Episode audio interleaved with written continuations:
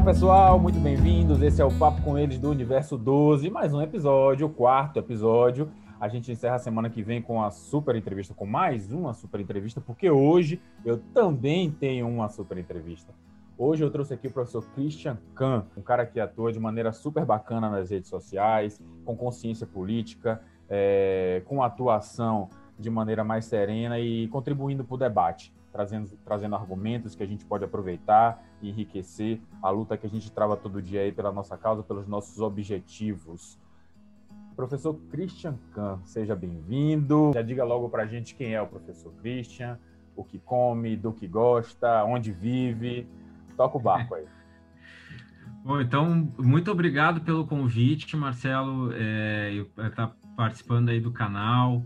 É, eu fiquei muito lisonjeado, ainda mais ainda uh, classificando como uma super entrevista, né? E ainda mais com os nomes que já, já deram entrevista e que estão por vir. Então, me, me senti muito lisonjeado aí, muito gratificado com, com esse convite. E, bom, é, eu falo aqui de Porto Alegre, do Rio Grande do Sul, né? Uma cidade onde eu nasci e morei a, a minha vida inteira. Eu tenho 44 anos, é, dentre dos maiores feitos da minha vida, o maior é a minha filha Júlia, né, de um ano e um mês. É, e eu sou economista, é, formar, com mestrado e, e, doutorado em economia. E, e, desde 2013 eu passei, é, quando eu já estava ainda fazendo mestrado, eu iniciei a carreira acadêmica e comecei então a atuar como professor universitário. Né? Eu atuei em algumas faculdades aqui do, do Rio Grande do Sul. E atualmente dou, tenho ministrado alguns cursos e dou aula em pós-graduação, né? É, e também sou concursado numa uma companhia uh, de energia elétrica aqui, a CE. Eu sou concursado, sou economista e desde 2009. Então eu atuo como economista e como professor universitário, né? E eu tenho uma ligação aí com, com o PDT desde 2015. É, eu tive contato assim com, com, a, com, um filiado de muitos anos, assim que ele foi presidente da, do PDT, aliás, desculpa, presidente da, da CE. E então é, eu recebi um convite para participar do, me filiar ao partido e me encantei assim, não era, nunca tinha nunca tinha sido filiado, sempre tive ligação assim com a esquerda, né? E aí eu pude conhecer mais assim o partido e tive tinha contatos aqui também no do PDT de Porto Alegre. Alguns amigos meus assim pessoais, né, que eram filiados, que tinham uma uma atuação política bastante expressiva, né? Tem o Mauro Zacher, que é vereador aqui de Porto Alegre, se reelegeu agora, e o Christopher Goulart também, que é um amigo meu pessoal, que foi candidato aqui à prefeitura de São Borja, que é neto do Jango. Então, assim, figuras bastante expressivas, assim, que, que do, da, do meu conhecimento, assim, da, das minhas relações.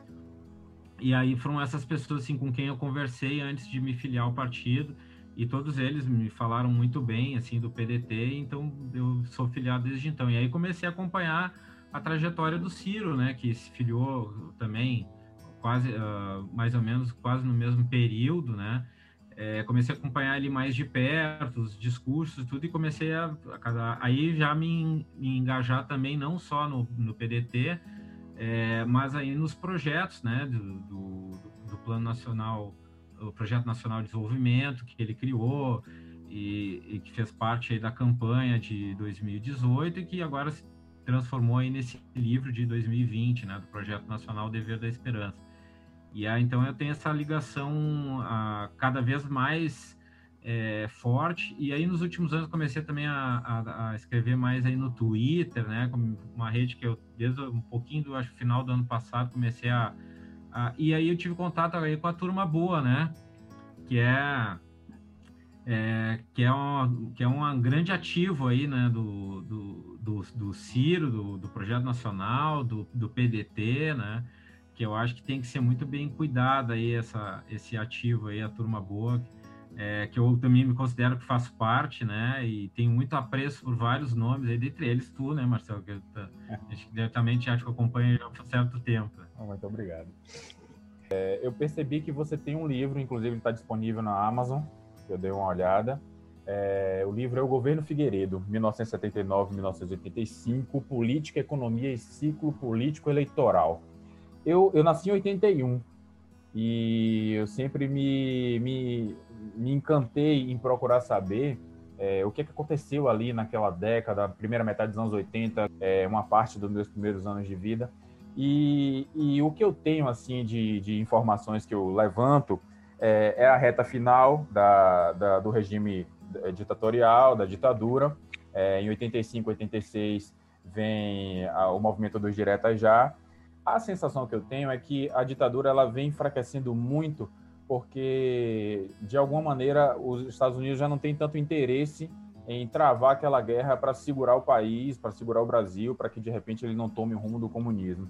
Então, é, a partir do momento que os Estados Unidos ele, ele sente segurança, não, ali está sob controle, a gente não precisa mais se preocupar tanto.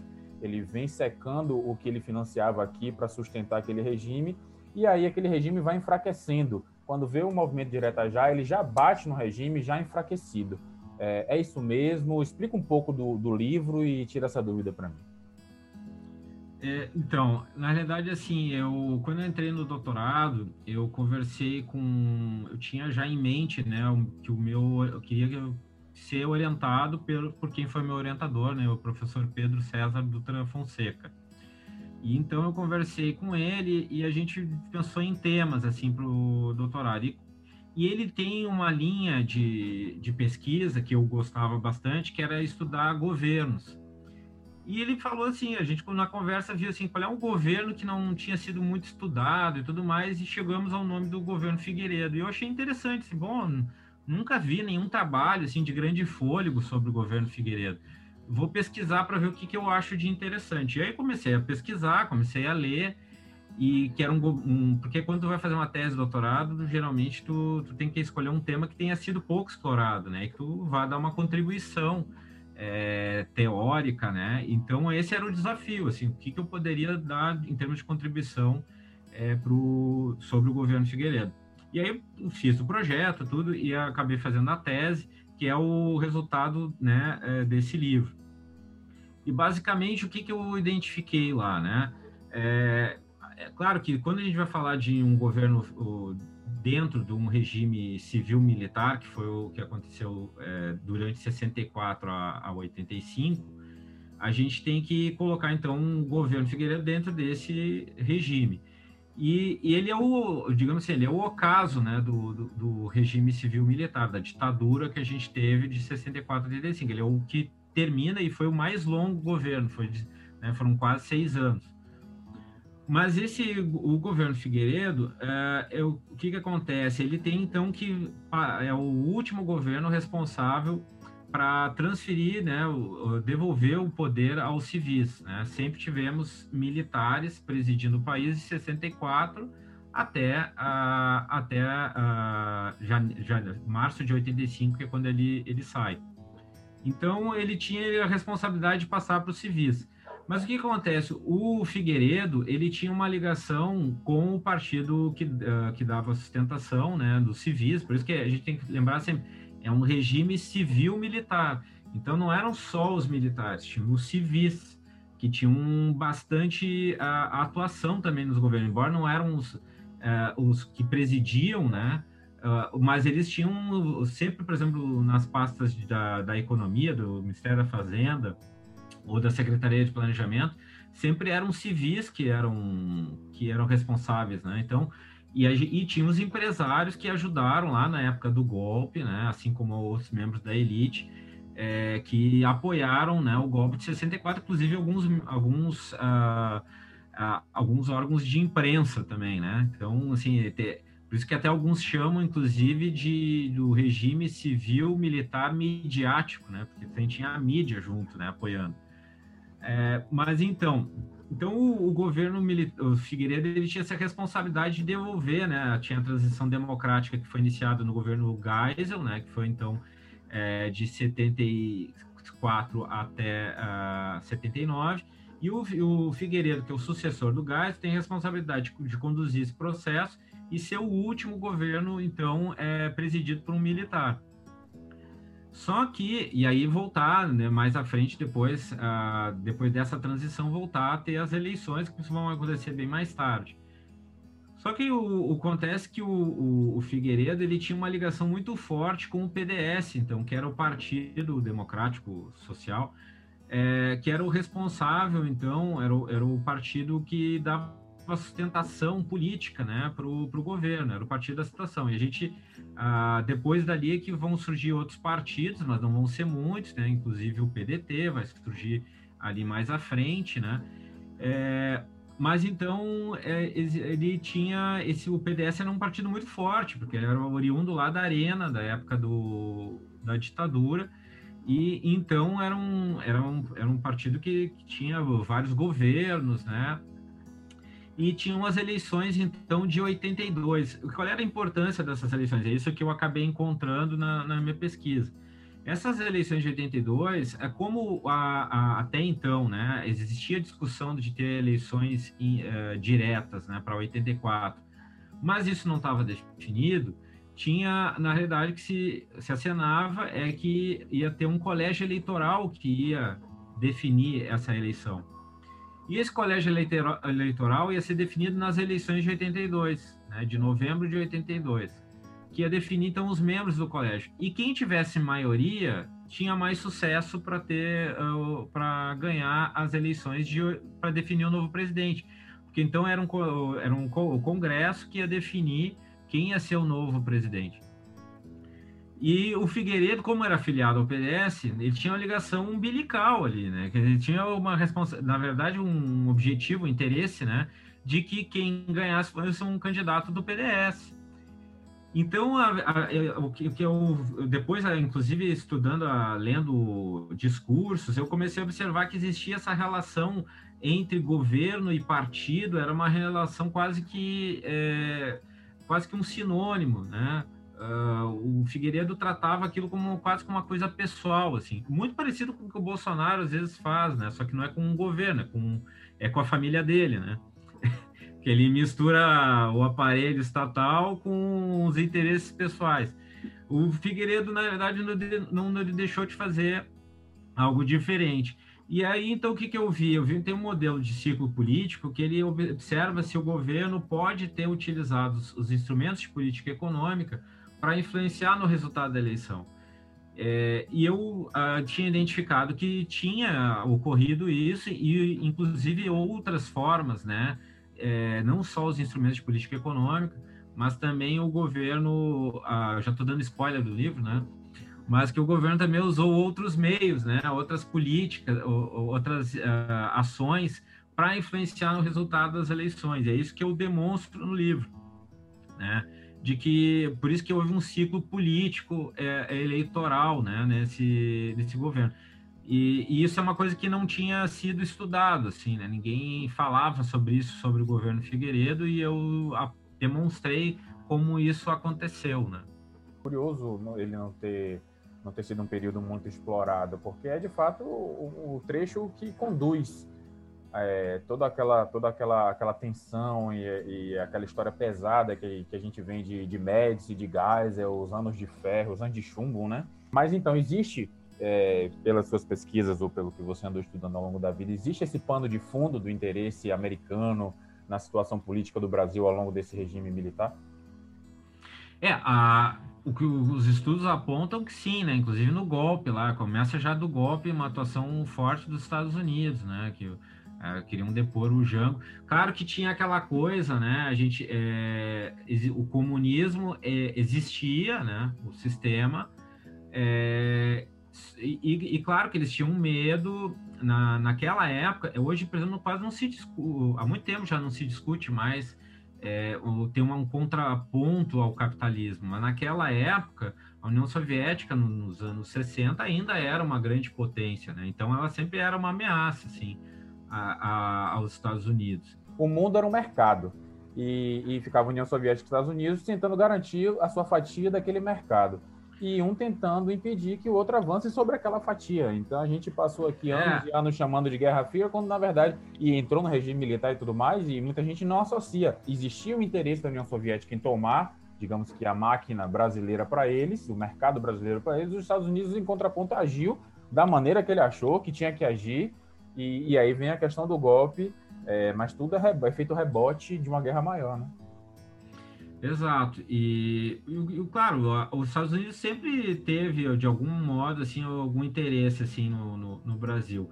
Só que depois, quando, quando acaba a ditadura aqui, é, o ambiente já é diferente, assim, a União Soviética já começa a demonstrar uh, sinais, assim, de enfraquecimento que vão conduzir depois à perestroika, que vai ser o, o ocaso aí do, do, do sistema comunista soviético. Então, aí, claro que uh, a gente tem, perde muito, muita força, então, é a preocupação do, com, com o Brasil é outra, vai depois ter, por exemplo, com relação ali os anos, início dos anos 90, é, o consenso de Washington, né, que promoveu a abertura comercial, o, o Brasil se inserir na globalização.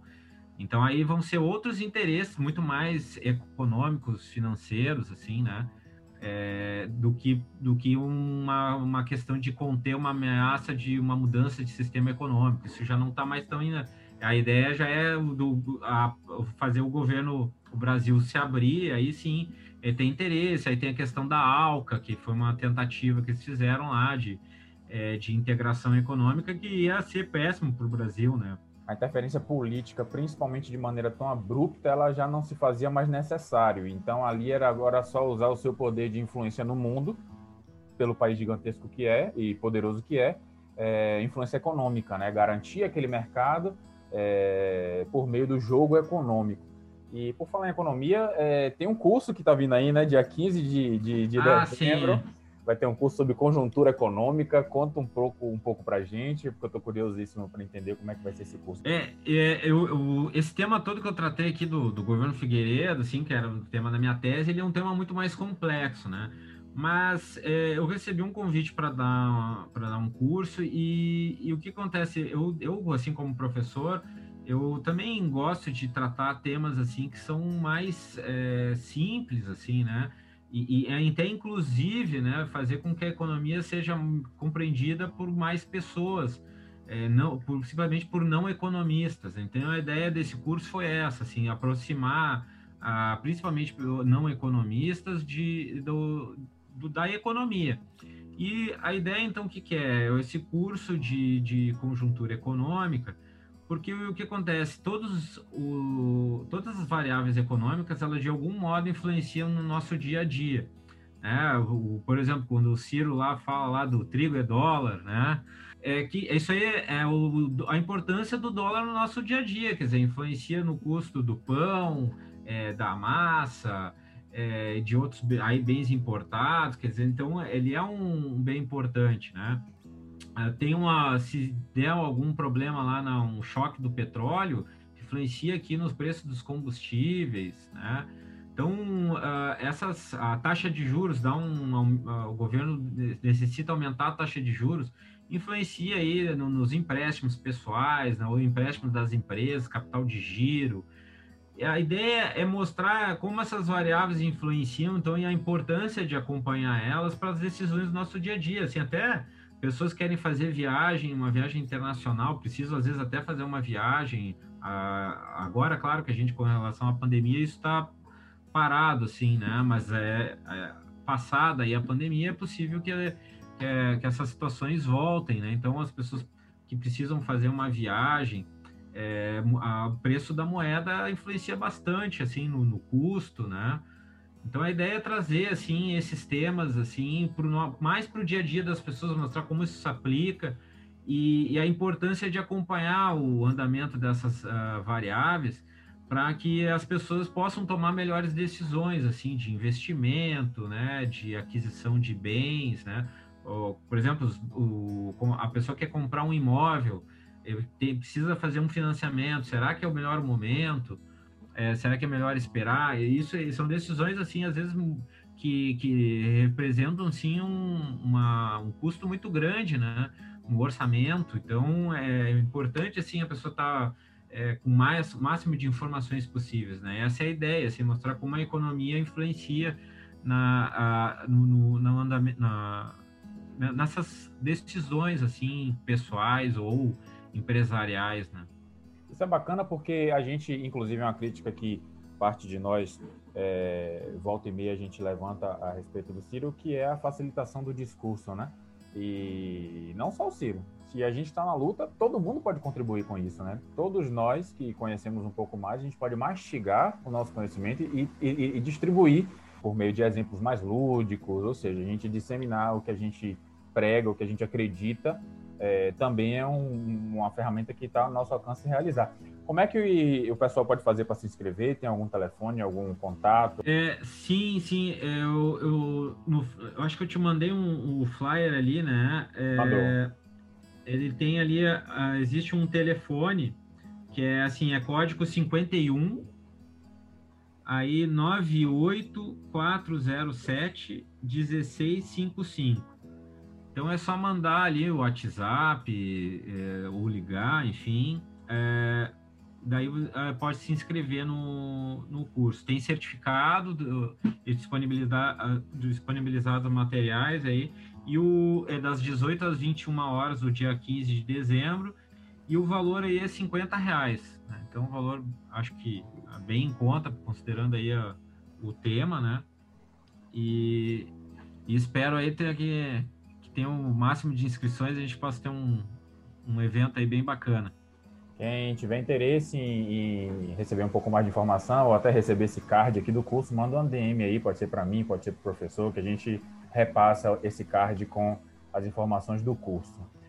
Mas então vamos lá. É, o, a origem do, desse papo com eles, é, primeiro ele nasce em contraponto com a iniciativa das meninas que saíram na frente e a Laurinha lançou elas com Ciro, a Mazita veio com um papo com elas e a gente achou bacana trazer a ideia do papo com eles. Mas não simplesmente papo com eles por ser papo com eles. A gente está entrando em novembro e novembro é conhecido pelo mês da campanha do Novembro Azul, que é um momento que a gente discute muito a prevenção ao câncer de próstata.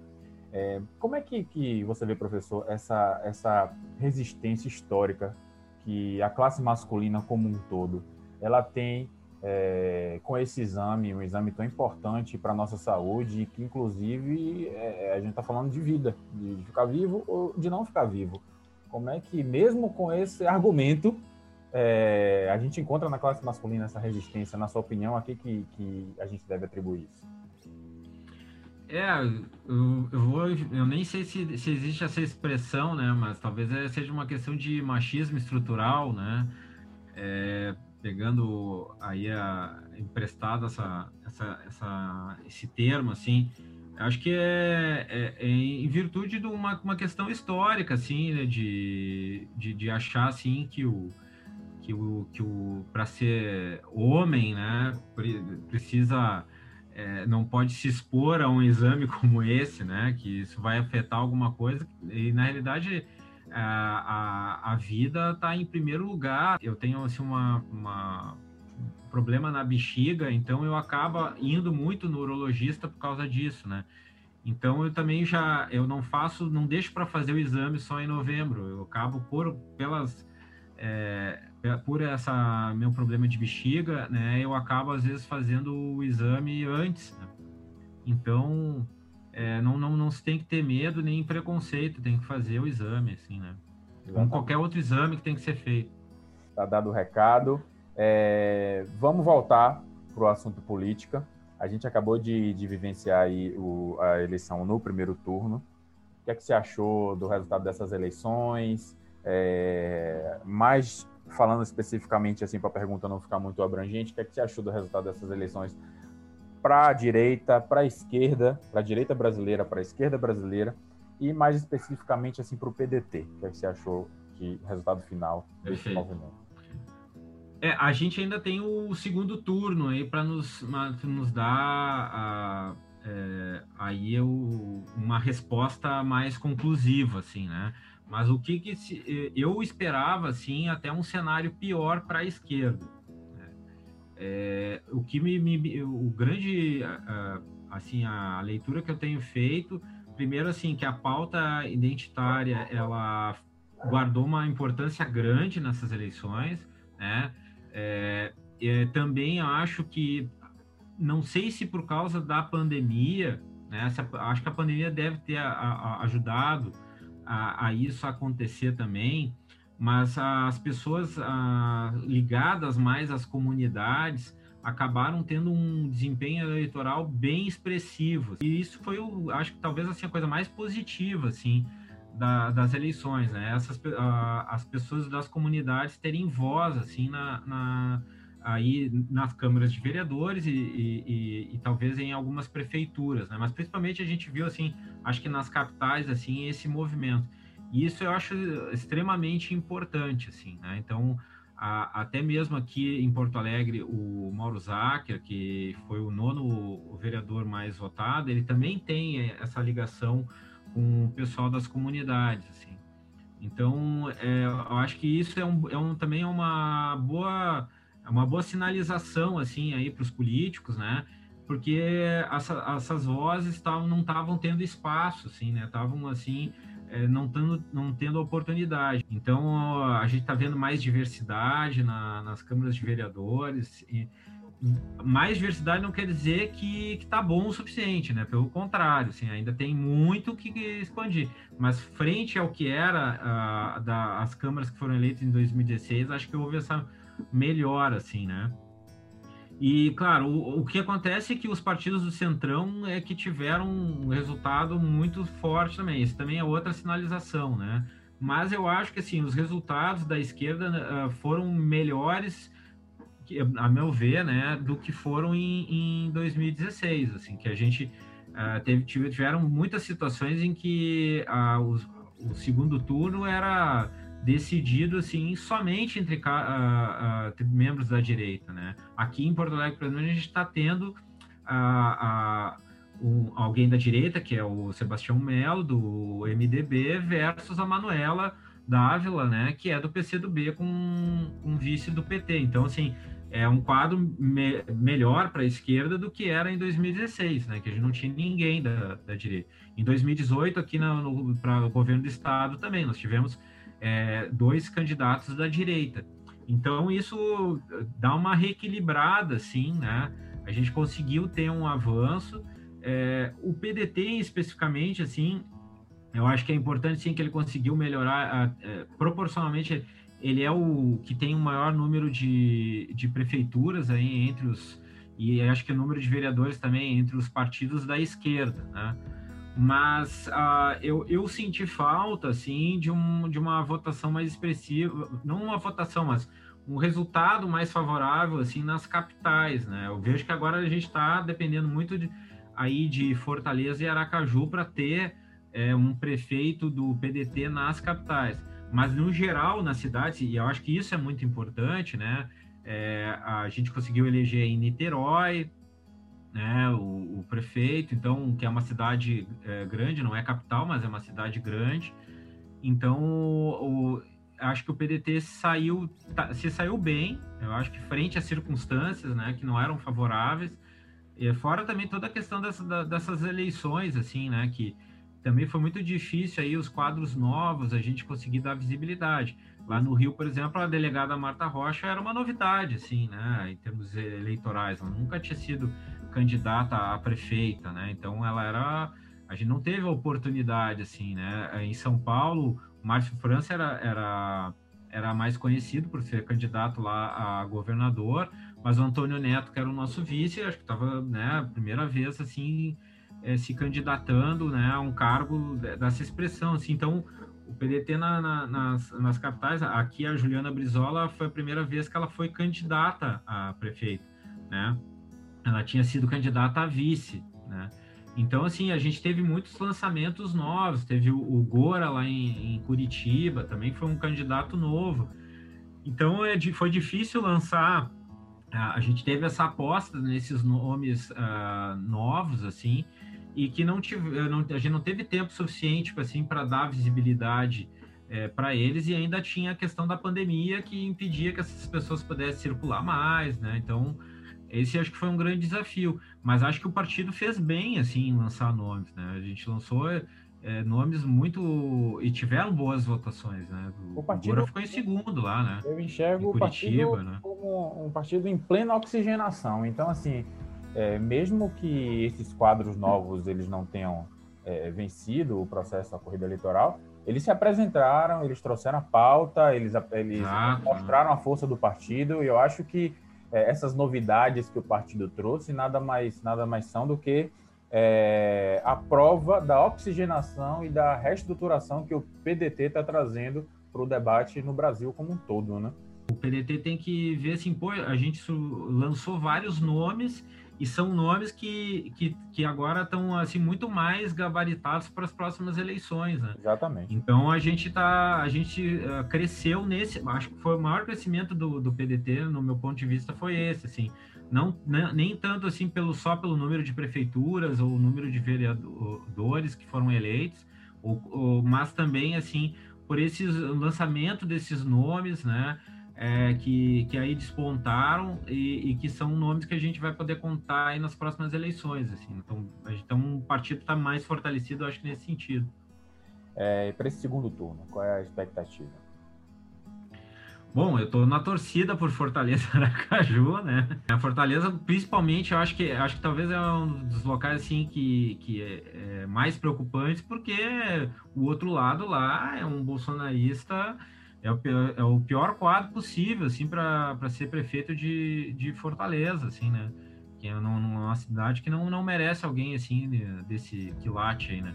A gente precisa... Então, o Sarto é, é assim, talvez é, é o que eu mais estou torcendo de todos, assim, os que tem aí, né? Porque eu acho que lá é um dos lugares que eu mais me preocupo, assim, se por um acaso ele não, não vencer, né? E as outras eleições, claro, assim, a, a, a, a gente é, espera aí um bom resultado em Belém, né, com, com Edmilson.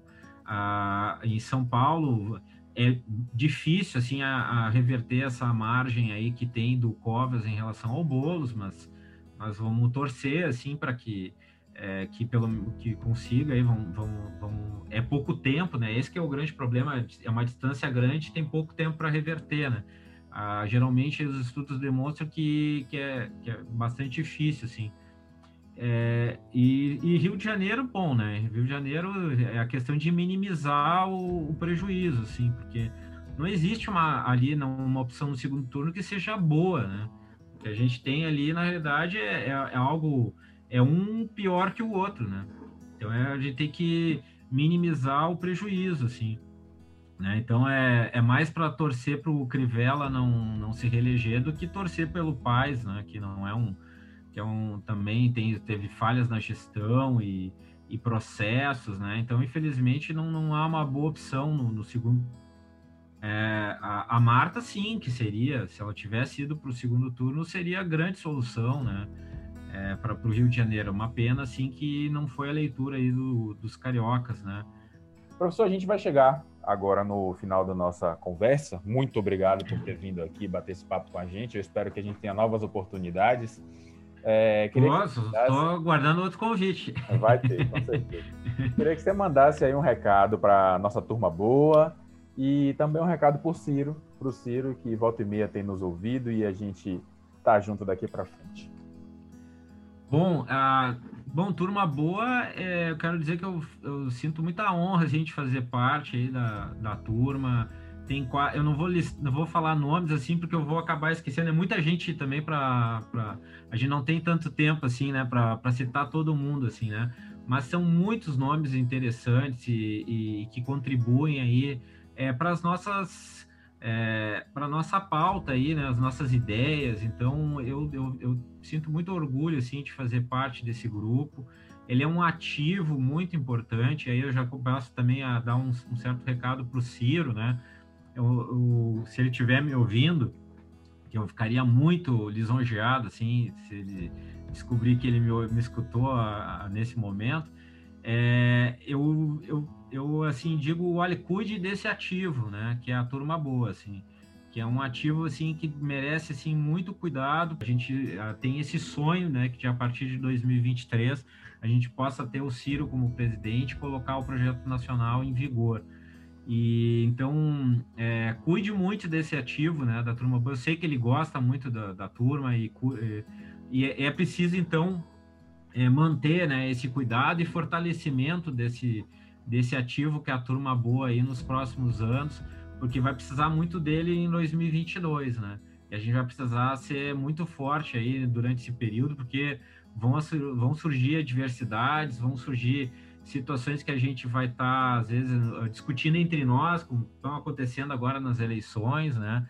É, várias, ah, eu vi várias, várias vezes pessoas discutindo aí com relação às as preferências né, de alguns aí nas eleições, então ah, isso, essas situações vão acontecer, mas a gente tem que se lembrar que, é, como disse aí o Antônio Neto, né, a gente pode até ter algumas divergências no varejo, mas o, no atacado nós temos algo que nos une muito mais, né, que é aí o Ciro Gomes, o projeto nacional, é, o Antônio Neto é um sábio, né, nosso aí que, que nos guia aí nesse momento. Então, é, acho que é isso, assim, é, cuidar desse ativo e, e, e, toda vez que o Ciro tiver, na realidade, cuidando do projeto nacional, é, a, a, a, seguindo né, o que ele mesmo escreveu no livro dele de 2000, desse ano, de 2020, é, ele vai estar tá cuidando também né, da, da turma e cuidando do, do projeto. Isso aí é fundamental para nós, assim, né? Porque a nossa,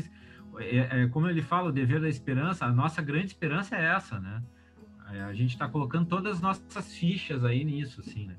Então a gente precisa, uh, enfim, que, que a gente que tenha esse comprometimento, assim, né? Eu tenho certeza, eu confio muito, né, de que ele vai manter esse compromisso com, conosco aí, que ele, que ele, ele mesmo, né, eh, se colocou é, de, de seguir o projeto nacional, né, de, de, enfim, de divulgar ele e vamos ver se 2022 a gente tem uma sorte maior aí, tem um melhor resultado é, para o país, né? Não só para nós, né? Mas para o país que o país precisa de um projeto como dele. Muito bem, pessoal. Esse foi o professor Christian Kahn, ele lá do Rio Grande do Sul, eu, Marcelo Vasconcelos, aqui na Bahia, diretamente para o Papo com eles do Universo 12. Semana que vem a gente tem o último domingo de novembro, então a série Papo com eles é ancorada na campanha de proteção é, ao câncer de próstata encerra. Quem sabe a gente vem aí a partir de dezembro com novas perspectivas, com novos projetos. Eu conto com vocês. Muito obrigado por acompanhar esse papo. Ficamos por aqui, pessoal. Beijão.